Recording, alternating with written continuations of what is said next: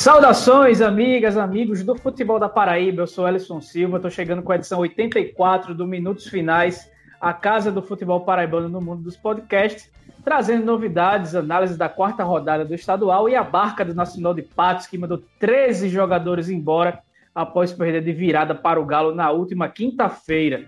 E para tratar esses assuntos comigo, hoje está escalada a dupla Iago Sarinho e Ademar Trigueiro. Satisfação, meus amigos. Fala Ellison, Ademar e todo mundo que está acompanhando mais essa edição do Minutos Finais. Sempre um prazer estar aqui com vocês, batendo esse papo sobre o Campeonato Paraibano, que está funilando, né? Estamos chegando aí na reta final dessa primeira fase e as coisas estão começando a se definir. Muitos resultados importantes que a gente teve nessa quarta, nessa quarta rodada e uma série de prognósticos aí que já dá para a gente começar a fazer pensando nos próximos embates que virão. Pois bem, boa boa aos amigos, Ellison, Iago, o pessoal que também está no banco de reservas nessa, nessa, nessa rodada né, do nosso Minutos Finais, e a você que, que curte conosco, onde quer que esteja, o que quer que esteja fazendo. Sempre um prazer estarmos juntos, com muita bobagem para a gente sair falando, no bom sentido, né? O birunguetismo mais uma vez ativado, Raniel Ribeiro com a sua estrela e o Campinense virando o jogo para cima da Pere Lima nos instantes finais a barca do Nacional de Patos, enfim. A gente tem muito a falar nesse episódio, a gente agradece desde já pela audiência. Então bora lá para a vinhetinha da banda Razamata e a gente volta para começar esse lereado. O podcast Minutos Finais é a nova casa de discussão do futebol paraibano você pode ouvir onde e quando quiser. Basta ir no Spotify, Deezer, YouTube ou no site minutosfinais.com.br para ficar muito bem informado com as melhores opiniões sobre o futebol paraibano.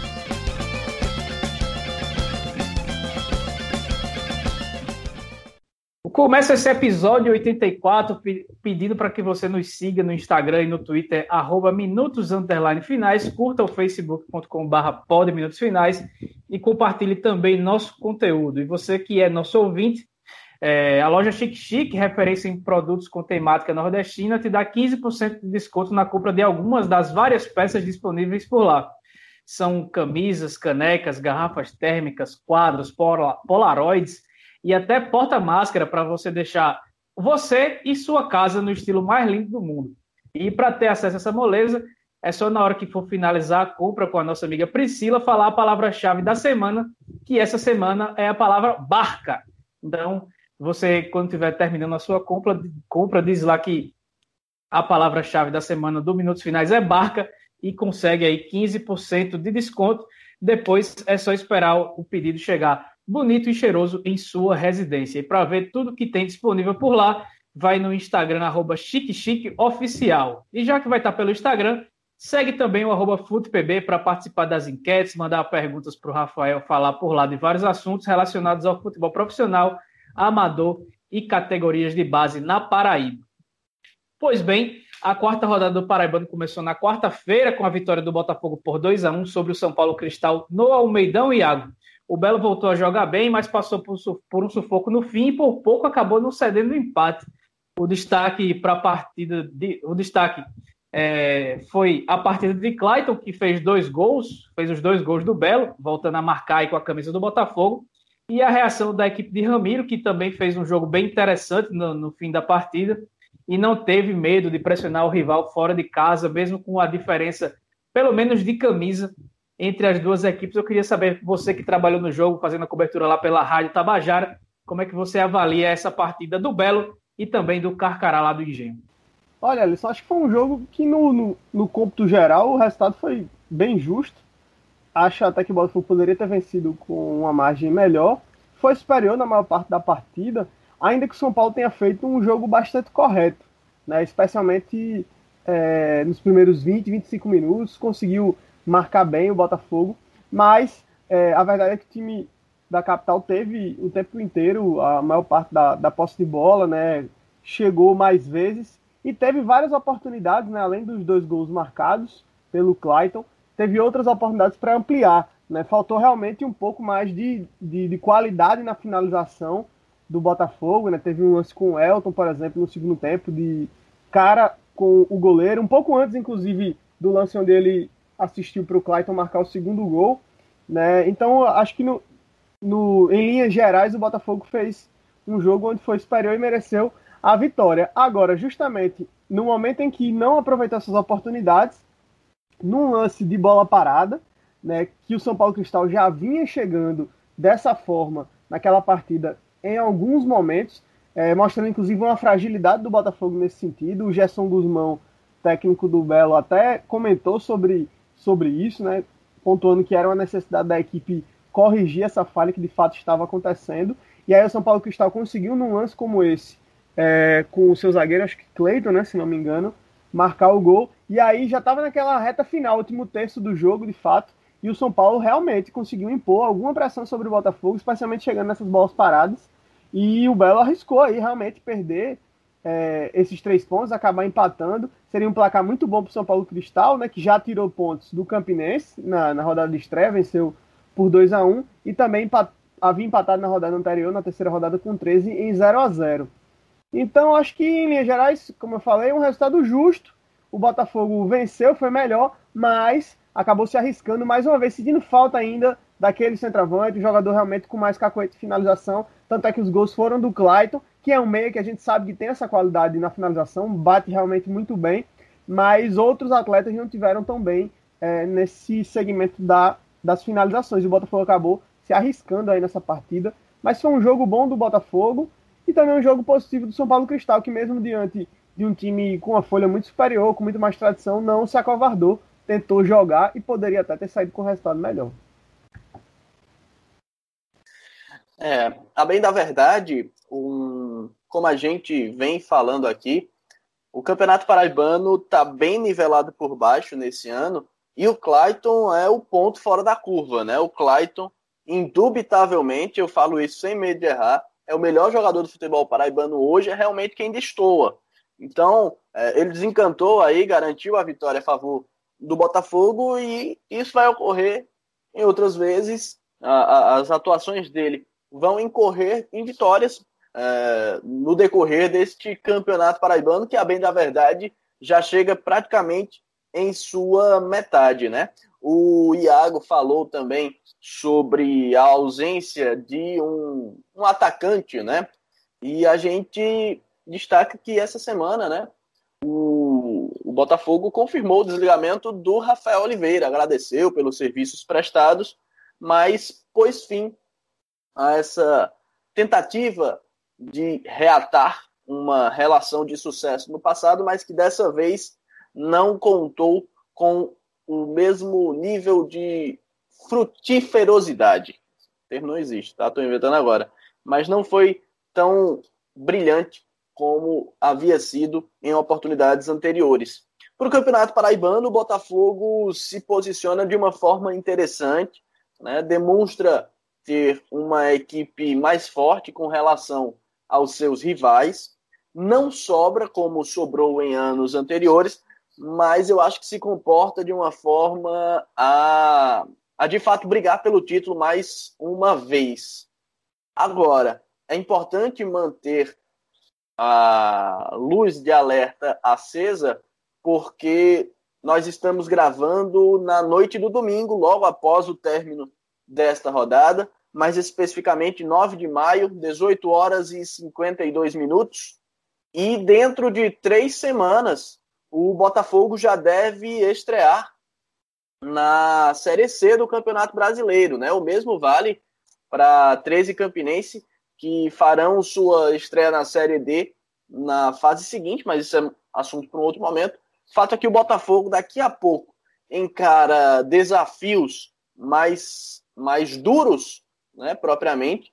Primeiro jogo do Botafogo contra o Ferroviário de Francisco Á, que ontem não perdeu para o todo-poderoso Fortaleza. Então, o Botafogo precisa começar a se movimentar para vislumbrar algo para além do Campeonato Paraibano. E aí, se precisam de reforços, está na hora de começar a se movimentar nesse sentido. O Iago, foram quatro jogos do Rafael Oliveira em 12 que o time disputou na temporada. É, não jogou nenhum jogo inteiro, não fez nenhum gol. é, vai embora sem deixar muita saudade nessa terceira passagem, o artilheiro do século do Botafogo da Paraíba com 44 gols. E aí parece que essa saída já tem muito cara de preparação para realmente para a Série C, como o Ademar falou, né? Porque é, precisa de um atacante, inclusive na, na semana passada a, a, a, dispensa acabou, a rescisão, né? Acabou causando mais estranheza, porque nas últimas coletivas o Gerson Guzmão havia falado da, da intenção de, de escalar o Rafael Oliveira como titular contra o Campinense, mas acaba que é, chegaram em um acordo para que ele fosse embora e o time deve seguir aí nessa, nessa sequência jogando com apenas um homem de área. É, você acha que para jogar contra o Campinense é suficiente? É, já é um movimento pensando na frente e, e essa saída do Rafael acaba sendo boa para todo mundo? Né? É, eu acho que o, o, Rafael fez um gol, né? Que foi aquele gol justamente contra o Bahia, né? Um gol que foi mal anulado. É, no único jogo que ele fez, jogou bem até nessa partida, mas depois disso, enfim, voltaram as lesões e ele realmente não conseguiu jogar é, desde o princípio, desde a contratação do, do Rafael, já se falava que a grande questão não era se ele tinha qualidade técnica ou não para assumir essa função, mas era realmente a condição física dele. Ficou provado que é, eu acho que o Rafael Oliveira realmente é hoje um jogador que está muito mais próximo da aposentadoria do que de voltar a, a ser um atleta é, competitivo. Então, acho que é uma restrição, como você falou, bom para os dois lados. É, quanto mais tempo o Rafael permanecesse no Botafogo, mas ele colocaria em risco né, a boa passagem que ele teve aqui no passado, jogando na Paraíba. Então, eu entendo que, que foi bom para ele e para o clube também, porque é menos, menos salários a serem pagos e abre aí um pouco de espaço para justamente o Botafogo poder contratar. E o Botafogo está se movimentando nisso, nesse sentido já. É, a gente teve já a, o anúncio do Amaral, né, que chegou a primeira contratação é, a pedido do Gerson Guzmão. O clube procura mais um meio-campo, o clube procura também um atacante. A intenção também na zaga, porque teve a saída do Joaquim, né? Mesmo o Fred voltando à condição de jogo, o clube ainda está de olho nessa posição e possivelmente vai precisar em busca de um lateral esquerdo por conta da lesão do Lucas Gabriel, né? Então, é, a princípio, o Botafogo está se movimentando, mas é um pouco disso que o Ademar já falou. O, a, o foco agora já é começar a pensar na Série C, né? Falta menos de um mês para a estreia na Série C, dia 29 de maio, se eu não me engano, acho que é isso mesmo, contra o Ferroviário do Ceará. Então o Botafogo já começa a olhar para a Série C, que esse ano vai ser bem competitiva. E o clube sabe que, que não pode mais uma vez jogar mais naquela mesma lógica que foi ano passado, aquele sofrimento todo de ter que escapar só na última rodada, justamente ao rebaixar o 13. Então é um pouco disso. Para o jogo contra o Campinense, na próxima rodada, um jogo fundamental né, para o Botafogo e para o Campinense também. Em caso de vitória, o Botafogo praticamente garante a sua classificação acho que até matematicamente vai depender do, justamente do resultado do São Paulo Cristal, né? Mas em tese, acho que o Botafogo pode inclusive garantir matematicamente a sua classificação na próxima rodada, porque tem um confronto direto entre Souza e 13. Então é um jogo muito importante. É, esse esquema que o Gerson Guzmão tem adotado com cinco meias né, surtiu, foi muito bem contra o 13, por exemplo. É, mas eu acredito que o Campinense deve ter uma postura é, talvez mais reativa, ainda que vai jogar no Amigão. É um, enfim, vai depender muito disso. Esse é um esquema que, que requer o time ter mais posse de bola, né? Quando, quando precisa é, de um homem referência, realmente o Elton ele não consegue fazer essa função muito bem, o Botafogo acaba pecando. Acho que vai ser um jogo interessante, Campinense e Botafogo, é, na próxima rodada, mas isso a gente deixa mais para frente, essa avaliação. Ô, Iago, só para a gente encerrar esse assunto do Botafogo... É, Ellison. Pode ir. Até desculpa a interrupção. Mas só para complementar, né, a última, a primeira rodada da Série C do Campeonato Brasileiro, ainda não tem a data propriamente definida, tem a data base, né? 29 é no sábado, 30 no domingo ou 31 na segunda. Para a gente passar para outro assunto, Iago, eu queria saber se você gostou da estreia como titular do Gabriel Iano, que acabou barrando o Samuel e foi titular aí na, na, na, defesa do Botafogo, jovem de 21 anos, formado aí na, nas categorias de base do Belo. Foi seguro no jogo, né? Elogiado inclusive pelo Gerson Guzmão.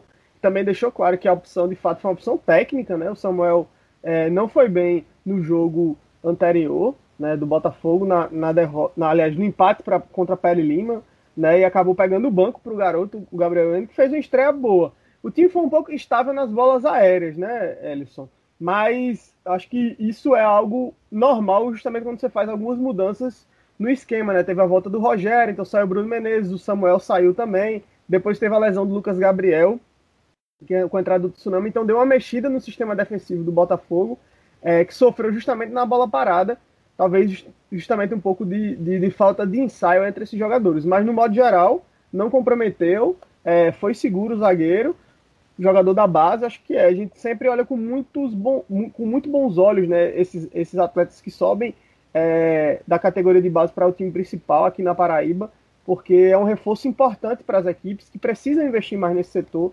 investir mais do que tem feito ao longo dos últimos anos. Pois é, a gente passa para quinta-feira, que o 13 recebeu o Nacional de Patos no Amigão. Saiu atrás no placar, mas no segundo tempo Birungueta resolveu. Birunguetismo totalmente on aí, como o Ademar falou logo na abertura. Ele fez dois gols, virou o placar. Fez, chegou a ser o quinto gol no Campeonato Paraibano, é artilheiro da competição. O Birungueta que só marcou cinco gols em uma temporada em 2013, justamente naquele seu início bom pelo Galo. E em 2020, no ano passado, ele fez cinco gols também, sendo um pela, pela Pere Lima e quatro pelo Itabaiana, lá de Sergipe. É, é, então, é, a vitória colocou o Galo na vice-liderança e o Nacional segue sem vencer com só dois pontos. E antes de falar do que todo do, do da, da, dispensa aí da barca do, do, Nacional de Patos, eu queria que vocês falassem o que acharam dessa partida em que o Birungueta, Birungueta acabou decidindo mais uma vez para a equipe do 13. Opa, achei o microfone. Estava aqui brigando para encontrar o, o botãozinho de, de abrir o som. Então, é, a gente mencionava também lá no, no início da temporada uma situação que, que hoje gera um pouco de polêmica entre os torcedores, propriamente, mas que não deixa de ter um fundamento de verdade. É bem verdade também que houve evoluções, mas a gente ainda tem um olhar muito atento a isso. Torcedor mais mais atento que quiser, dá para buscar um dos nossos episódios anteriores aí que vai me ver falando que o 13 tinha um time frágil e que o melhor jogador era justamente o Birungueta. E ele tem mostrado isso no campeonato paraibano, né? Ah, o, o Birungueta, assim como o Clayton, acaba fazendo a diferença a favor do Botafogo, no 13, o Birungueta acaba jogando um pouco em todas e acaba puxando muito para si a responsabilidade também em diversos momentos e fazendo a diferença. É bem verdade que no caso do 13 tem uma estrutura ali, é, uma ideia de jogo que leva em consideração também outros atletas, o jogo pelas pontas, né, pelos flancos, o bom posicionamento e o faro do gol de, de João Leonardo, enfim, mas o Birungueta é quem muitas vezes acaba destoando, né? A vitória neste meio de semana, mais uma vez, tem digitais fortíssimas do atleta, que é filho da terra, e marcou, aliás, um golaço, né? Um chute cruzado de rara felicidade, e, e realmente é quem muitas vezes chama a responsabilidade para si, mas de modo geral, o time do 3, apesar de ser mais encaixado, digamos assim, de ter uma ideia muito bem estruturada, hum, individualmente falando, acaba deixando a desejar. E o Birungueta, não que ele seja mau jogador, pelo contrário, mas é, também não é nenhum, nenhuma estrela propriamente, né? Não, não, não é um jogador de altíssimo nível, é um grande jogador, é um bom atleta, mas a gente não está tratando aqui de um craque que ficou esquecido ao longo do tempo. Não, é um bom jogador. Né? E aí ele acaba destoando e se destacando em meio a esse time do 13 que não tem lá peças que se destaquem mais, né? Que é um time que chama a atenção muito mais pelo seu conjunto, por ser uh, uma equipe voluntariosa, enfim. O Pino Guetta acaba sendo o cara desse time do 13 por se destacar um pouco mais taticamente. E, aí, depois do jogo, o Nacional que mais uma vez, assim como contra o Atlético de Cajazeiras, conseguiu vantagem e acabou no fim do jogo vacilando, é, a derrota por 2 a 1 um manteve Varley no cargo, só que acho que principalmente depois das palavras duras do goleiro Camilo na entrevista pós-jogo para o Jornal da Paraíba, falando que tinha o um nome a zelar e que parecia que tinha companheiros que não estavam muito atentos a essa questão. É, foram 13 atletas dispensados pela equipe do Nacional de Patos já no, na, no dia seguinte do jogo, sendo que 11 deles estiveram em campo contra o 13 na, na, na quinta-feira. As dispensas aconteceram na sexta. Foram dispensados é, o lateral direito Gabriel Paulino, os laterais esquerdos Elson e Felipe Potengi, os zagueiros Breno, Murilo Batalha e Anderson Schmoller, os volantes Fernando Pires, inclusive que fez o gol do, do Nacional, e Luiz Gustavo, o LG, e os atacantes Jean Carlos, Thiago Brito e Joboy, além dos recém-contratados Jefferson Carioca e Diego Góes, que entraram no decorrer da partida, estavam fazendo suas estreias e já suas despedidas ao mesmo tempo do Nacional de Patos. Desses aí, é, só Felipe Potegi e Joboy não entraram em campo na derrota para o Galo da Borborema. Por outro lado, é, chegaram aí no Nacional de Patos os, os zagueiros Arlan e Márcio, e o meia Areis, o atacante Joboy, e também na, na, no fim da tarde desse domingo, o Nacional de Patos apresentou mais dois reforços, que foram o lateral esquerdo Elvis e o volante Dim, além do Rivaldo, que também é zagueiro. Então já foram sete contratados pelo Nacional de Patos depois de desses 11 que foram dispensados, faltando aí três rodadas para essa para esse final da, da primeira fase, da fase de, da, da primeira fase do Campeonato Paraibano. É, obviamente não tem planejamento, e diga-se de passagem, com esse movimento todo, a FDA Esportes continua comandando o futebol lá do Canário do Sertão. E eu queria saber de vocês qual é a opinião, se se tá certo isso tudo, se não tá, se era mais fácil ter trocado o Varley, que o Claudor Bezerra banca de todo jeito. É, como é que vocês avaliam aí essa situação do Nacional de Patos? Meus amigos, é uma aberração, né? O nome disso que a gente tá vendo no Nacional de Patos. É, mais uma vez, sob o comando da FDA. Ano passado, no Campinense, é, inclusive eu fiz matéria para o Jornal União com uma parceria do, do Ademar, né, ele lembra bem disso. A gente fez junto essa matéria, um levantamento sobre a quantidade de contratações que o Campinense fez. Na época, eu acho que a gente é, levantou mais de 40 jogadores no ano, e depois, depois da matéria ainda houveram outras contratações. Né? Então, assim, algo realmente ano, fora... ano passado ano passado Iago, contando com a FDA e 100 foram mais de 80 contratações no Campinense. Exatamente exatamente. Foi, na verdade a gente estava rondando os 80 contratados né? Os 80, Iago, né? ele, ele, não quis exagerar ele botou pela metade. Foi. mas é porque foi exagerado mesmo então né? É isso mesmo a matéria mas acho que foi 81 quando a gente fez alguma coisa assim. Depois até tentar recobrar essa matéria. Acho que vale a gente construir esse paralelo Ellison e Ademar porque é a mesma gestão, é o mesmo modus operandi, né?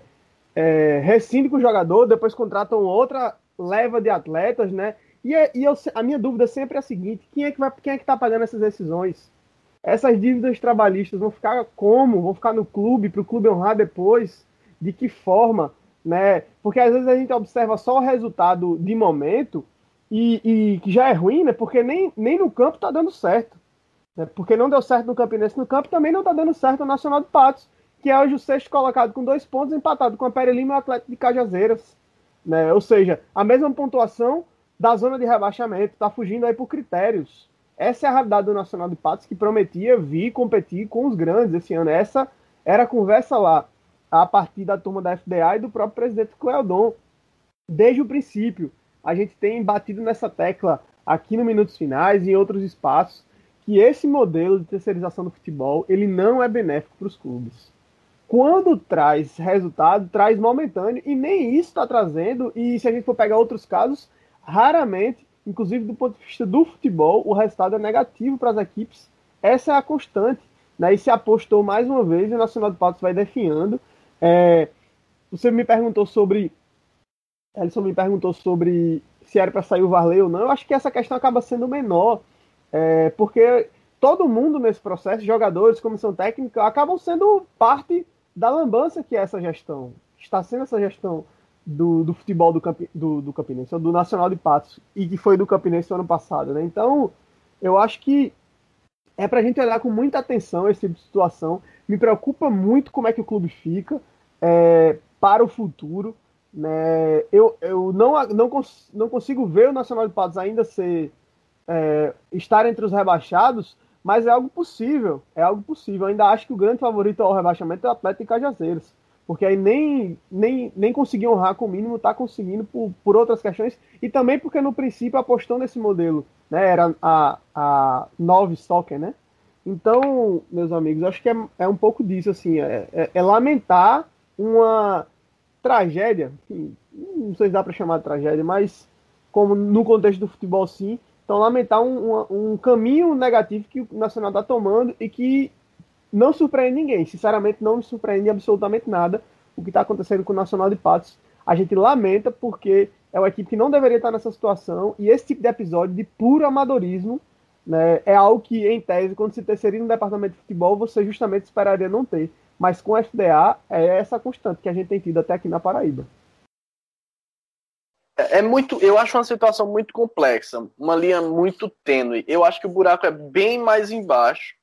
É, a administração que é feita em torno do nosso, dos nossos clubes é realmente não é legal. Existem pessoas bem intencionadas, mas não basta ó, ter boas intenções é preciso ter compromisso com as dívidas, é preciso olhar adiante é, e enxergar que algumas vezes é necessário perder agora para ganhar lá na frente. Enfim, eu acho que a gente precisa ter uma mudança de ideia no que diz respeito à gestão do futebol paraibano como um todo. E recorrer a, a empresas terceirizadas para tomar conta do departamento de futebol é só mais um reflexo de toda essa situação, de toda essa precariedade no que diz respeito à nossa gestão como um todo, e infelizmente o resultado é esse, né? O que mais me espanta não é contratar muitos jogadores, é contratar muitos jogadores, e aqui é, um parênteses, eu admito que de minha parte havia uma expectativa positiva para com o desempenho do Nacional de Patos, porque alguns atletas a gente conhece, são atletas interessantes, podem já não estar no mesmo nível que atuavam outrora, mas que não nem por isso seriam de todo desprezíveis para as disputas de um campeonato paraibano. O Fernando Pires, por exemplo, que marcou gols contra o 13 acabou sendo dispensado seriam desses atletas, o próprio Anderson Schmoller, que é outro atleta que acabou dispensado, enfim, a gente não se adentrar muito mais em torno disso, mas o, o...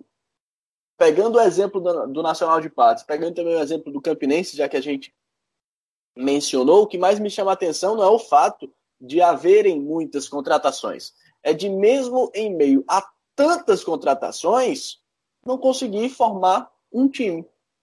Contratar 80 jogadores, como foi o caso do Campinense ano passado, e é muito difícil imaginar um time que fosse competitivo, acima da média, tendo todos esses 80 atletas à disposição, montando o time da, da, do gol ao ataque. Talvez conseguisse até formar um ou outro setor interessantes com todas essas peças à disposição.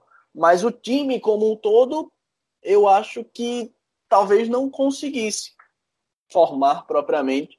É, no Campinense, por exemplo, no ano passado, não fosse o Rafael Biapi no Campinense e até o Matheus Regis um pouco, o Campinense talvez não tivesse, não, não, não tenha tido um outro atacante que tenha feito jus à oportunidade que teve de atuar no Campinense, né? Enfim, é, são muitas situações nesse sentido. Eu acho que o, o reflexo da terceirização do futebol é muito triste mas eu acho que é um reflexo da falta de, de um olhar mais atento para a gestão como um todo. Né? Acho que está na hora realmente de os nossos clubes se unirem, de a federação chamar a responsabilidade também. É, a gente faz coisa aqui para gringo ver, mas a gente que está de perto não enxerga essas situações. Está na hora de verdade de começar a trabalhar, de ter um olhar atento a divisões de base, de pensar numa forma de refinanciar as dívidas, de pagar as dívidas, de arrecadar por outras fontes que não apenas o, a, a presença do público no estádio. Enfim, muita coisa, muita coisa mesmo precisa ser repensada no futebol paraibano. Infelizmente, por essa escassez de ideias ou de, de, de, de pô-las à prática propriamente, a gente vê esse tipo de situação que é totalmente lamentável. Mas. E o pior é que, no fim das contas, a situação do Nacional, como o Iago bem falou, é muito triste, brigando contra o rebaixamento e etc. Mas no Campeonato Paraibano tão pequeno, esse ano, né, com apenas oito clubes, contrariando as médias eh, de participação em anos anteriores, ainda tem time que consegue estar pior que o Nacional, né? A minha, a minha dúvida é sempre hum, com relação às empresas, é porque elas não praticam filantropia, né? Tanto a FDA Esportes, quanto a H9 Soccer, quanto a Talentos, que está lá no Atlético de Cajazeiras agora, qualquer uma, elas não vão lá para dar jogadores e, e, e com, com, nada em troca, né? E aí é muito difícil você imaginar que os clubes têm o dinheiro para pagar. O Campeonato Paraibano é um campeonato que não tem premiação nenhuma para quem é campeão, para quem disputa, não tem premiação de absolutamente nada. A não ser agora que tem esse dinheirinho que está entrando pela, pelas transmissões da, do Jornal da Paraíba, que você raramente vê um jogo com mais de mil, com mais de mil pessoas assistindo ao mesmo tempo. Então é muito difícil que isso vá render o que, fosse, o que seja suficiente para pagar uma parceria com a empresa. São jogadores sempre mais experientes que dificilmente vão ter condições de ser revendidos por algum valor que vá trazer algum retorno. E se eles tivessem porcentagem do salário desses jogadores, são salários muito baixos que eu acho que não, não teria viabilidade você ter uma empresa para ganhar porcentagem minúscula de, de salário dos jogadores. Enfim, a minha dúvida é sempre essa: como é que esses, como é que essas empresas fazem para ter algum lucro, para tirar dinheiro, para ter tantos jogadores que são agenciados por elas para colocarem em vários clubes, é, não só aqui na Paraíba, mas em, no Nordeste e no Brasil inteiro.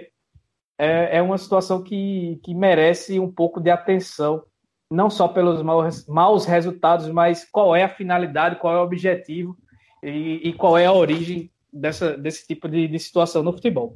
Mas a gente partindo para o sábado, o melhor jogo do campeonato até agora aconteceu quando ninguém dava nada, né? Campinense e Pere Lima protagonizaram uma partida com sete gols, duas viradas, gente saindo do banco de reservas para resolver, e a partida acabou com a vitória da Raposa por 4 a 3. Matheus Regis, Cleidson Pique e Marco, Marcos Nunes, que entrou no segundo tempo e marcou duas vezes, fizeram os gols do Rubro Negro enquanto Fábio Lima fez dois e José Werson anotaram os tentos da Águia de Campina. Se a questão técnica deixou a desejar, a emoção desse jogo só não foi maior do que a final da Copa do Nordeste. Mas aí como é que vocês avaliaram aí essa partida entre Raposa e Águia? Olha, Alisson, acho que esse é um daqueles jogos para provar que mesmo em condições é, técnicas muito abaixo do que a gente já viu até aqui na Paraíba, o futebol ainda é capaz né, de nos dar emoção, de nos trazer a emoção. Acho que esse jogo ele foi bem isso. Né? O que faltou de qualidade técnica se compensou pela emoção do placar, pelas reviravoltas ao longo da partida. Né? Um jogo muito importante para a tabela, extremamente importante para a tabela. Ruim demais o resultado para a Lima, né? que é uma equipe que já teve alguns jogos desses onde chegou perto de vencer, mas acabou cedendo o resultado para o adversário, né? E, e, isso vai prejudicando o desempenho da Pere Lima, que é um time que eu acho que não, que não, não, não jogou para estar tá na posição que está na tabela, mas está lá na sétima colocação, beirando a zona de rebaixamento. Né? Em contrapartida, para o Campinense foi um jogo, uma vitória fundamental. Né? Se o Campinense perde esse jogo, como chegou muito próximo de perder, é, o Campinense hoje estaria numa situação ruim na tabela, né? Estaria ainda dentro da zona de, de, classificação, mas bem distante dessa disputa que em tese se espera que o Campinense esteja, que é a disputa por uma das duas vagas de classificação direta. Então, praticamente o Campinense estaria fora dessa disputa, né? Se tivesse perdido esse jogo para Pere Lima. E aí, é, numa, revira, numa reviravolta sensacional, o time consegue voltar ao placar vence e agora chega embalado, né? Porque esse é aquele tipo de vitória que dá muita moral pro time, né? Que dá muita confiança. E aí, para esse jogo contra o Botafogo, um clássico emoção que virá na próxima quarta-feira, acho que um jogo que todo mundo vai estar tá de olho. Então acredito que foi um resultado realmente muito importante para o Campinense. E a síntese, de certo modo, é essa, né? Se não vai na qualidade, vai pelo menos na emoção. Então, o produto ainda nos entrega emoção, pelo menos. O produto do Campeonato Paraibano, futebol paraibano, ainda nos entrega emoção. E, e esse jogo foi para a gente lembrar de que pelo menos isso a gente ainda pode ter nesse campeonato, que por muitas vezes nos dá sono em vários jogos. Mas esse, essa partida em específico passou longe de, de ser um jogo chato. Pelo contrário, foi um jogo de muita emoção e de um resultado que no final foi muito bom para o Campinense e bem ruim para as pretensões da Pere Lima. De antemão, eu devo admitir que eu não acompanhei essa partida. Estava engajado com as transmissões da final da Copa do Nordeste. Estava gasguito na final, que também reservou muita emoção. É, mas Ademar, você, gente... você narrou, Ademar, você narrou o Mendonça correndo com uma carreira, com uma, com uma cadeira atrás de alguém para meter o cacete no final do jogo. A geração de imagens omitiu esse trecho, mas eu tive acesso depois e eu ri bastante. Mas o fato é que lamentável, né? Eu ri porque eu sou menino ruim, mas lamentável, diga-se de passagem. Mas o fato é que o Raniel Ribeiro tem estrela, né? Assumiu o Campinense há três rodadas, ainda não perdeu conquistou duas vitórias, ambas nos instantes finais, né? Contra o próprio Nacional de Patos, que a gente falava há pouco, um pênalti já no apagar das luzes, e contra a Pere Lima, um gol com as luzes já apagadas, né? Porque o gol do Marcos Nunes que garantiu a vitória foi um gol totalmente fantasma, né? Um gol eh, sombrio. Mas, brincadeiras à parte, novamente abrindo parênteses aqui, eu vi um comentário hoje que eu refletia muito sobre isso, é, sobre a falta de credibilidade do futebol paraibano como um todo, e especialmente dos clubes aqui de Campina.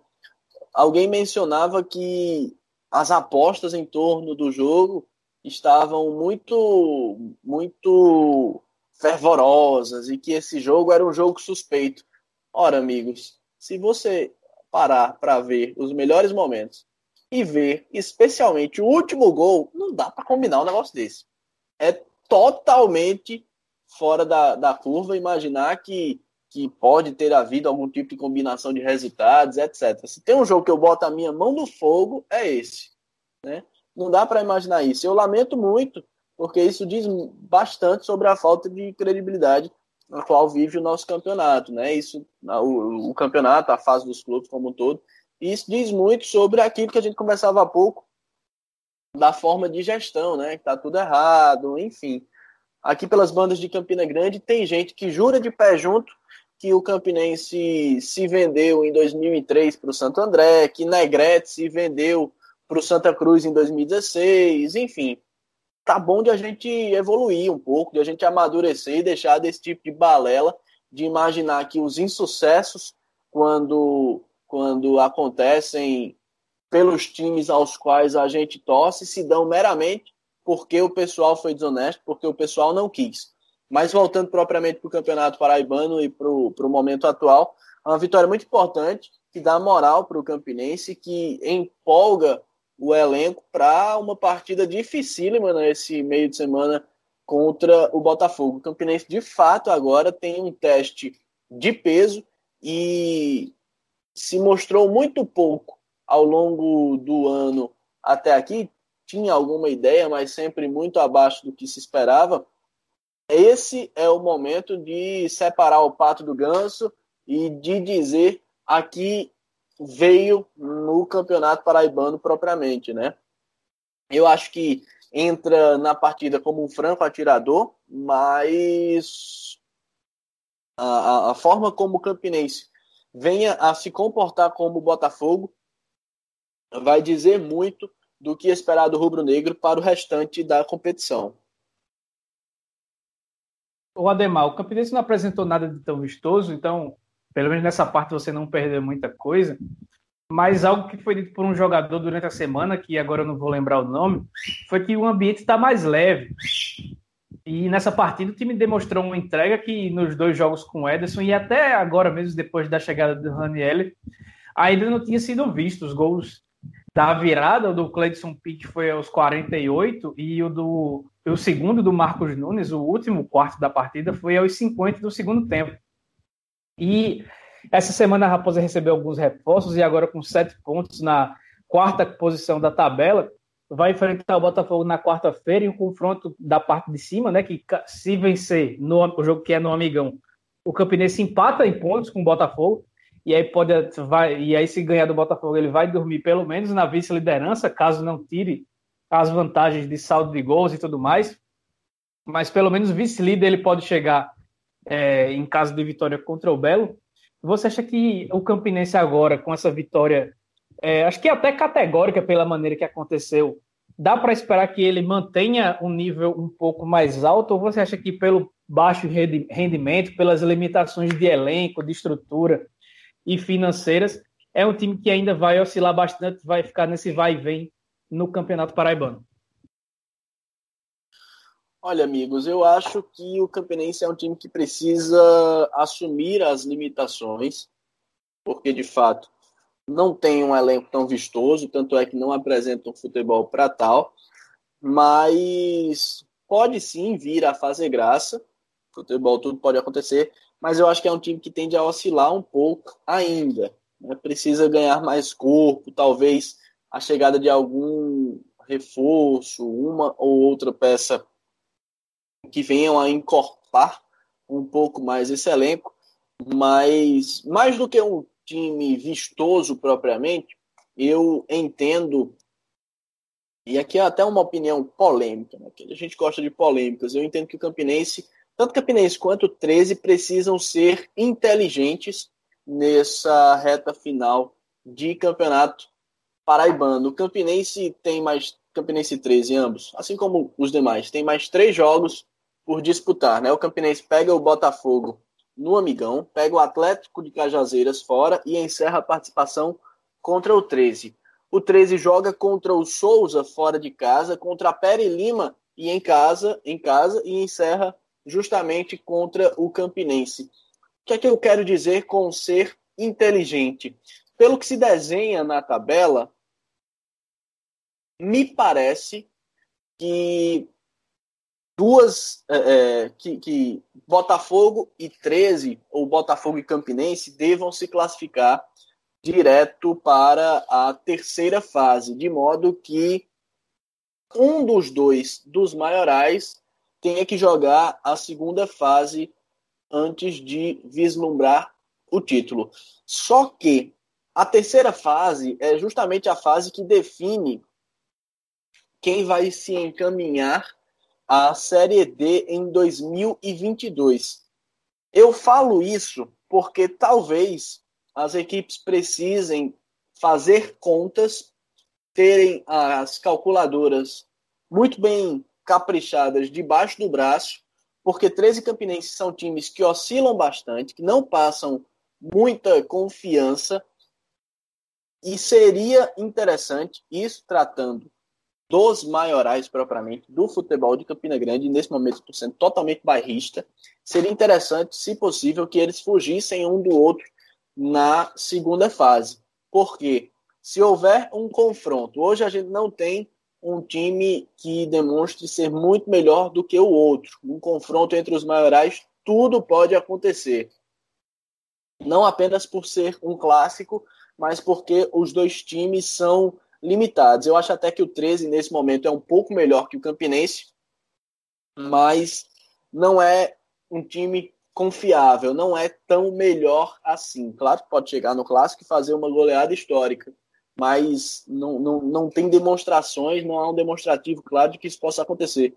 E aí a gente pode se deparar com uma situação de, de repente, Botafogo e Souza, ou Botafogo e São Paulo Cristal avançarem diretamente a fase semifinal e caber a 13 e Campinense se enfrentarem na segunda fase, o que não seria de forma alguma interessante para nenhuma das duas equipes, haja visto o risco que elas correriam e o que isso implicaria, né? Ficar sem série em 2022. Então, mais do que a gente vislumbrar que 13 ou Campinense eh, se coloquem mais à frente, eh, propriamente, numa condição de brigar por um título nesse momento, é preciso pensar um pouco mais na frente, esquecer o título num primeiro momento, depois se pensa no título, mas ser inteligente e jogar com o que ele tiver à disposição para de repente tentar escapar de uma situação mais delicada, ou seja, tentar atacar os pontos que lhe são uh, que lhe estão à disposição neste momento e não deixar isso para uma última rodada.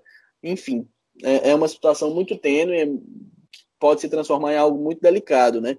Eu acho que 13 campinenses precisam fazer contas no sentido de fugirem um do outro numa possível segunda fase. A rodada teve continuação e foi encerrada nesse domingo com o clássico do Sertão em um jogo ruim, talvez o pior jogo, o pior jogo, ou o único jogo ruim dessa rodada, como, como queiram. O Atlético de Cajazeiras estreou fininho, seu quarto treinador no campeonato, mas de nada adiantou essa troca sem freio no comando atleticano, porque sem sequência de trabalho de qualquer tipo, o time não criou absolutamente nada durante os 90 minutos. E viu Souza, que também não foi lá essas coisas, mas pelo menos demonstrou vontade de vencer e acabou sendo premiado com o gol de Juninho no segundo tempo, após belíssima jogada de Natalício, que com um corte só driblou três defensores do Trovão e acabou garantindo a vitória do Dinossauro do Sertão por 1 a 0, colocando Souza na terceira posição da tabela. E aí, como é que vocês é, conseguem é, vislumbrar o futuro tanto do Dinossauro quanto do Atlético de Cajazeiras aí nessa sequência de Paraibana após essa partida? Sombrio. O futuro do Atlético de Cajazeiras é sombrio. É o favorito, é o time que mais se esforça nesse momento para voltar à segunda divisão e eu acho que é esse o caminho que o Atlético vai tomar. A Peri Lima, que briga ali, tem o mesmo número de pontos que o Atlético, demonstra ter um melhor futebol, tem melhores valores individuais, peca pela falta de experiência, peca pela juventude. O Atlético não. O Atlético peca por desorganização mesmo, porque não houve nenhum resquício de planejamento para esse ano, né? O, o Atlético em quatro rodadas já teve quatro treinadores, mas ao longo do ano tem uma matéria no Globoesporte.com sobre isso. Já teve sete treinadores, o que é um absurdo. Se fosse no ano todo já estava errado. Imagina num campeonato paraibano de tiro curto. Então eu acho que o Atlético realmente está fazendo figura, figuração. Apesar de estarmos na metade da competição, para mim já está fazendo hora extra. E é uma pena, porque em anos anteriores brigou, inclusive, por uma possibilidade de título até, né? Em alguns momentos é, praticou o melhor futebol do Campeonato Paraibano. Ano passado não era nenhum absurdo a gente imaginar essa situação. Chegou a uma série D de Campeonato Brasileiro e agora caminha a passos largos rumo à segunda divisão. É uma pena. Quanto ao time do Souza, é o time que vai brigar lá por cima, né? É o time realmente que nesse momento se coloca entre 13 e Campinense, mas a diferença entre ambos basicamente se dá no saldo de gols. Ambos têm campanhas similares. Quatro jogos, duas vitórias, um empate e uma derrota. O 13 leva melhor porque fez uh, seis gols e tem saldo positivo de três. O Souza fez três gols, tem saldo positivo de dois. Basicamente é essa a diferença. Mas de resto, as campanhas são muito similares. Na próxima rodada, o Souza vai encarar o 13 e aí a gente vai se colocar naquela situação a qual eu mencionava no meu comentário anterior, que talvez até muita gente tenha ficado pensando que pode ser uma viagem, mas enfim. Se o Souza vencer o 13, e o Campinense não conseguir vencer o Botafogo, é possível, totalmente plausível, a gente imaginar uma situação na qual o São Paulo Cristal, que tem cinco pontos, está em quinto lugar, vença o Nacional de Patos atuando no Carneirão. Aí a gente vai para a situação que eu falava há pouco. O Souza iria para o segundo lugar, o São Paulo Cristal assumiria o terceiro lugar e Campinense e 13 estariam, respectivamente, em quarto e quinto lugar. E aí a gente veria um clássico dos maiorais já na segunda fase do Campeonato Paraibano. Mas para me até ao Souza, eu acho que é o time que está brigando ali pela ponta de cima e que tem boas chances de conseguir surpreender um pouco mais nesse campeonato. É, Ellison e Ademar, acho que é, é, é nessa linha, né? De fato, o Atlético está fazendo um campeonato onde ele só não será rebaixado se alguém conseguir ser mais incompetente. E o jogo definidor, na minha visão, é o próximo jogo, né? Perilima e Atlético. Ele é definidor para a situação do Atlético, porque são as duas equipes que estão brigando aí, além do Nacional de Patos, que tem esse confronto contra o São Paulo Cristal, né? Mas é justamente o último jogo direto entre, entre essas três equipes que estão aí nessa briga por baixo. Né? Então, caso Pérez Lima e o Atlético não acabem perdendo esse jogo, né, praticamente fica definido qual dos dois é, estará aí encaminhado ao rebaixamento. Em relação ao Souza, Ademar, foi uma rodada muito boa. Né? Tem sido, tem, tem, o time tem vindo de rodadas boas. Acabou contra o Botafogo e contra o Campinense, perdendo pontos no Marizão, que seria o seu grande é, ponto de trunfo, né? justamente jogar no Sertão às 16 horas. O, o Souza tem conseguido garantir isso nesse campeonato mas o time acabou cons indo, conseguindo compensar justamente nos jogos fora de casa, né? Então, por conta disso, o Souza está aí nessa briga direta pela vaga de classificação e tem esse embate contra o 13 na quinta rodada, que é um embate também definidor. Né? Se o Souza vence, o Souza encaminha uma classificação é, direta para as semifinais, porque depois vai ter um jogo mais complicado contra o São Paulo Cristal e, por fim, encerra pegando esse Nacional de Patos que a gente não sabe muito bem o que é que esperar de agora em diante por conta dessas mexidas todas e dessa bagunça que está lá no time de Patos. Então, é uma rodada importante, a próxima rodada, muito importante, tanto para o Atlético, nessa briga contra o rebaixamento, quanto para o Souza, nessa disputa por uma vaga direta às semifinais do estadual. O Souza aí, só para finalizar, como sempre, né, sendo o time sertanejo mais constante. Né? Quando não está nessa disputa na parte de cima mesmo, pelo menos não passa sufoco para ser rebaixado, algo que nos casos de Atlético e Nacional de Patos é, parece ser a montanha russa uma constante né, na vida desses dois times.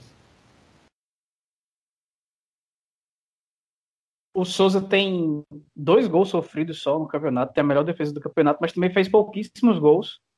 Então é um time que tem um gol sofrido só, se não me engano. É tá um copando, gol só. né? Tá copando o, o Souza. Tem um gol sofrido, né? E três marcados. Isso. isso. As duas vitórias né, foram por 1 a 0 né, 1 a 0 em cima. Aliás, teve um 2 a 0 né, contra a Pele Lima, né? E agora 1 a 0 contra o Atlético. Então só marcou em dois jogos o, o, o Souza, né? Depois teve Isso. esse empate em 0 a 0 com o Campinense e o um empate em 1 a 1 com o Botafogo. Aliás, e a derrota para o Botafogo, né? Por 1 a 0 Isso. É, e, e, o Paulo Chardon já jogou a pressão na arbitragem para o jogo contra o 13 na quarta na quinta-feira, mas daqui a pouco a gente chega nesse jogo. É, a classificação do Paraibano agora, depois de cinco rodadas, está com o Botafogo na liderança com 10 pontos, o 13 é o segundo com 7, mesma pontuação do terceiro Souza e do quarto Campinense. O São Paulo Cristal, que era vice-líder, agora é o quinto colocado com 5 pontos. E daí para baixo todo mundo tem dois pontos: Nacional de Patos, Pere Lima e Atlético de Cajazeiras que por conta dos critérios de desempate fica aí na lanterna da competição. E na quinta rodada, a gente vai ter alguns jogos bem interessantes. Na quarta-feira rola o clássico emoção entre Campinense e Botafogo, na Amigão, às 20 horas. Na quinta, o Souza recebe o 13 no Marizão, às 16 horas. No fim de semana, temos no sábado, às 16 horas, Pere Lima e Atlético de Cajazeiras. E no domingo, a rodada se encerra no Carneirão às 15 horas, com São Paulo, Cristal e Nacional de Patos. E se não chover, porque se chover, provavelmente o jogo vem para o Almedão, porque o, Carneirão não tem condição de jogo na chuva, porque aí vira um verdadeiro lamaçal. E aí eu queria saber de vocês rapidinho aí, para a gente partir para o encerramento, o que é que se espera desses jogos de quarta e quinta-feira do Clássico Emoção e dessa partida decisiva aí para 13 e para Souza lá no Marizão. Olha, esse campeonato ele é bem atípico, né? Super curto, poucas rodadas, mas ele tem pelo menos por conta desse tiro curto garantido que praticamente toda rodada é decisiva, né? Então, mais uma vez, essa quinta rodada do estadual, ela é muito importante, tanto na briga na parte de cima da tabela, quanto na parte de baixo. E aí a gente abre é, essa rodada agora justamente com um clássico emoção, que vai ser definidor, na minha visão, é, em caso de vitória para um dos lados. Acho que encaminha a situação das duas equipes, né, especialmente se o Botafogo vencer o Campinense, porque aí vai é, a tendência que abra seis pontos né, de vantagem para o terceiro colocado. E, e aí realmente o Botafogo tenderá a. Acho que até matematicamente né, vai poder chegar em empate, mas aí a gente vai para saldo de gols e outros critérios, então meio que o Botafogo já vai se garantir é, na, na semifinal direta em caso de vitória nesse jogo contra o Campinense. E a outra partida, Souza e 13, acho que é tudo, tem, tem tudo para ser um jogão. Esse jogo lá no Marizão, quinta-feira, 16 horas né? O jogo de quinta-feira, aquele sol tremendo. Ainda que a gente esteja na época do ano que dá um pouquinho, é, dá uma amenizada né, no calor lá do sertão, mas ainda assim continua muito forte, especialmente porque o 13 treina em Campina Grande, é uma realidade completamente diferente em termos de clima. Né? Então acho que um jogo que tende a ser muito interessante também. É um grande teste para essas duas equipes.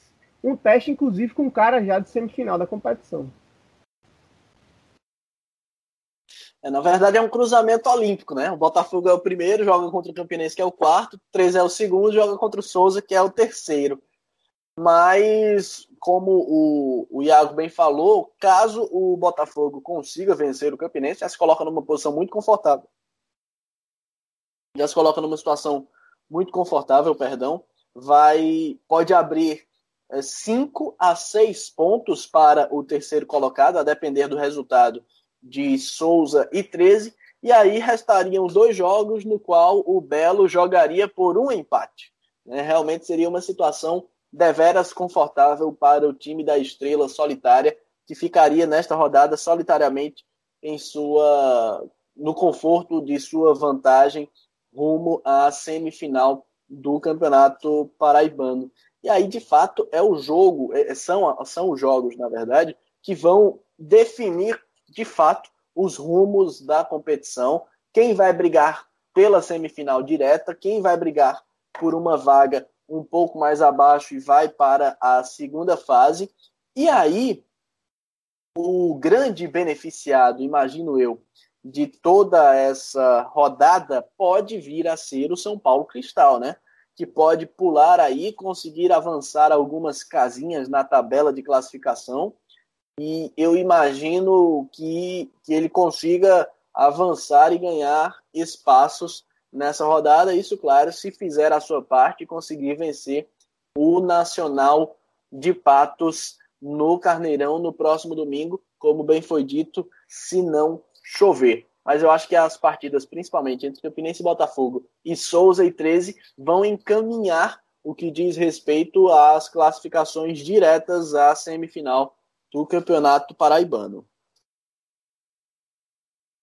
Pois bem, é, temos um destaque off paraibano, mas 100% Paraíba, antes da gente encerrar, porque o garoto Mandaca, de 19 anos, cria do CSP, estreou no time profissional do Corinthians nesse domingo como titular, e ele, que é volante, jogando na lateral esquerda, fez o gol da vitória por 2 a 1 sobre o Novo, Novo Horizontino pela última rodada da fase de grupos do Campeonato Paulista. E é muito bom, né? A gente ver frutos da nossa terra tendo destaque no futebol, não só no BBB, né, galera? Ah, Sem dúvida, foi uma semana. Vai, vai contigo, Iago, vai contigo, Iago, porque eu estou empolgado para falar. Eu vou tentar me acalmar aqui. Não, com certeza, né? Semana. O próprio Andaca na saída do jogo destacou isso, né? Semana feliz aqui para Paraíba em termos competitivos, né? Vitória da Juliette no BBB importante a gente ressaltar. A mulher que uniu João Pessoa e Campina Grande em torno de uma torcida só. Isso, olha, é um feito enorme. Mais do que conquistar o Brasil é conseguir unir João Pessoa e Campina Grande. E Juliette fez isso muito bem. E aí a gente tem esse, essa estreia do Mandaca no profissional com um gol. Né, é um, um, garoto de muito talento, ele é volante né, de origem, acabou fazendo já na estreia, é, atuando em um, fora da sua posição, né, mas aproveitando muito bem essa oportunidade com gol é, se emocionou bastante no final do jogo. Daqueles momentos que, que, que trazem pra gente a, a, o retorno da alegria do futebol, né? De, dessas histórias que o futebol é capaz de proporcionar, de mudança de vida, né? De, de amor mesmo pelo esporte. E o Mandaca, que é Mandaca por conta do bairro de Mandacaru, né, aqui em João Pessoa, que é de onde ele é, onde ele começou a jogar futebol no projeto social que tem lá, que é o Meninos de Cristo, né, que é, tem como um dos, dos, principais condutores justamente o Maia, né, que é jogador, enfim, ídolo do alto esporte, que faz um trabalho bem legal lá em Mandacaru, com uma garotada muito boa, e o Mandaca surgiu lá, depois passou pelo CSP, né, onde jogou algumas competições de base e foi para o Corinthians no ano passado, se eu não me engano. Já vinha jogando na base do Corinthians, né, tendo bons resultados, e, e aí ascendeu para o time profissional e a gente deseja realmente muita sorte para esse garoto, que já tive, já tive chance de fazer matéria com ele, bater um papo com ele, é um cara muito muito focado, né? me, me, me, me pareceu ser realmente um jogador muito focado e que gosta muito de jogar futebol, né? E que carrega essa coisa da origem dele, fala sempre do bairro, da cidade dele, da Paraíba, então acho isso muito legal também, porque é, repre... são, são histórias que, que mostram a grandeza do atleta, porque quando você tá ali só por você é uma coisa, né? Mas quando você tá ali carregando um peso de, de toda uma trajetória, isso torna as histórias pra gente, né? Que, que tá aqui nessa posição de reportar as coisas, enfim, de, de, de contar para o público essas histórias. Então, pra gente é sempre muito mais rico quando surgem esses personagens como o Mandaka. E eu realmente desejo muita sorte para ele, porque qualidade ele tem. Já mostrou que é um bom jogador. E assim, é um cara para provar mais uma vez né, a força do trabalho de base, né? Que é a coisa que a gente sempre bate aqui nos clubes como é importante fortalecer, porque existem sim bons valores. Aí tem o Matheus Cunha, por exemplo, né, já na seleção sub-21, jogando lá na Alemanha. Né? Invariavelmente a gente vê atletas surgindo aqui na Paraíba e ainda há pouco aproveitamento desses jogadores por parte dos clubes locais, mas principalmente é, por, por, parte até de uma visão justamente de, de encontrar essa galera, lapidar e comercializar esses atletas, até como uma fonte de, de renda para os clubes, né? como aqui tem feito tanto o CSP, um exemplo disso é justamente o Mandaca, como também hoje em dia tem feito muito isso a Pere Lima. Então, acho que uma notícia muito boa, um momento muito legal a gente ver esse garoto despontando no futebol brasileiro. Pois é, também cabem honras nesse trabalho de formação de atletas ao Confiança de Sapé. Mas falando especificamente do Mandaca, muito feliz, né? Muito satisfatório a gente ver ele despontando, marcando seu primeiro gol com a camisa do Corinthians. E como o Iago bem falou, é algo que reforça o trabalho de base, né? Não é porque o resultado não vem que o projeto esteja errado. O Mandaca disputou o Campeonato Paraibano do ano passado pelo CSP, acabou sendo rebaixado, e aí eu tenho até uma história curiosa com o Mandaca. É, eu tenho, eu tenho amizade com um empresário do mundo da bola. E um belo dia à noite ele me questionou: Ademar, eu preciso de informações sobre Mandaca, porque o pessoal está querendo fazer um investimento e queriam saber um pouco mais sobre o atleta. E eu admito que eu não lembrava muito bem do Mandaca. E eu disse, ó, não sei, eu vou tentar checar com algumas pessoas por aqui. E aí eu questionei a um colega e aí, vale lembrar que uh, até ano passado eu era setorista do Campinense Clube para uma rádio aqui de Campina Grande, a Rádio Cariri. E aí eu fui questionar a um colega sobre o Mandaca. E ele me disse, por quê? Ele está indo para o Campinense? Tipo assim, a nossa mentalidade muitas vezes é tão pequena de, do, do ponto de vista de que ah, o cara não pode sair do CSP para o Corinthians. E aí o time do CSP, mesmo sendo rebaixado no Campeonato Paraibano, tinha o Mandaca, que foi para o Corinthians, tinha o Darlan Zulu, que foi para o futebol português, tinha o goleiro João Paulo, que foi para as divisões de base do Vitória. Mandaca é um dos principais jogadores, a gente fica muito feliz por ele, mas ele faz parte de todo um outro trabalho de base que foi muito frutífero. Os resultados do CSP não vieram dentro das quatro linhas, o CSP acabou sendo rebaixado, mas esses atletas foram revelados, houve espaço para eles. É o que acontece neste momento com a Peri Lima, que tem uma divisão de base também muito interessante. Tem alguns atletas muito interessantes, o Denis, o Ezequias, o Peixeiro, enfim, tem alguns jogadores, inclusive alguns que já foram negociados, né? Já estão em outros clubes, o Edson, que está no Grêmio, o Carlos Maia, enfim, tantos outros jogadores que passaram pela, pela Peri Lima e já tomaram outros rumos, já estão em clubes grandes, digamos assim. Mas, de fato, um dia muito feliz. E para destacar a participação do Mandaca com o gol do Corinthians, sem esquecer também da Juliette, mencionar com, com aplausos e menção honrosa o título do Tassiano ontem, né? Titular do Bahia, o Bahia conseguindo ser tetracampeão da Copa do Nordeste, desbancando o Ceará, que não perdia na Copa do Nordeste há 23 partidas. O Ceará, caso fosse campeão ontem no tempo normal, teria sido bicampeão invicto. E aí o Tassiano fez parte dessa história, fez parte dessa quebra desse número tão favorável para o time cearense. Ele que é natural aqui de Campina Grande, nascido, criado, crescido na Vila Cabral de Santa Terezinha, também merece nossas honrarias e nossas felicitações, porque muito orgulharam, especialmente a região de Santa Terezinha, mas a cidade de Campina Grande no dia de ontem. Semana boa aí para Paraíba, que é encerrada nesse domingo com o Faustão, dizendo que é um dos lugares mais bonitos do Brasil, aí na entrevista com a Juliette no Domingão do Faustão. Então é isso, a gente vai chegando ao fim desse episódio 84 do Minutos Finais. E aí eu peço a vocês mais uma vez que nos sigam no Instagram e Twitter, arroba Minutos Finais. Curtam a página no facebook.com/barra Minutos Finais Compartilhe nosso conteúdo que está no Deezer, no Spotify, no Apple Podcasts, Google Podcasts, no site podminutosfinais.com.br e em mais um monte de canto. Sigam se cuidando, a pandemia não acabou e eu aproveito esse encerramento aqui para desejar saúde ao meu sogro, o pai da Ana Flávia Nóbrega, que está internado com Covid em Campina Grande, está em uma situação até bastante confortável, está respirando sem ajuda, sem ajuda de nada, tá, porque ele tem um efizema pulmonar e está e tá só, só sob observação, mas quando terminar de tomar os medicamentos, ele deve sair, receber alta do hospital, já tá, passou da primeira semana de sintomas e está tudo sob controle, mas ainda assim desejo saúde para ele, pronta recuperação e que ele saia dessa o quanto antes. Então sigam se cuidando, sossega o faixa de bar, de aglomeração, que quanto mais a gente se prevenir, temos o um mínimo de condições de contrariar o governo federal que quer nos matar e acabar saindo dessa. Então, valeu, um abraço, até a próxima.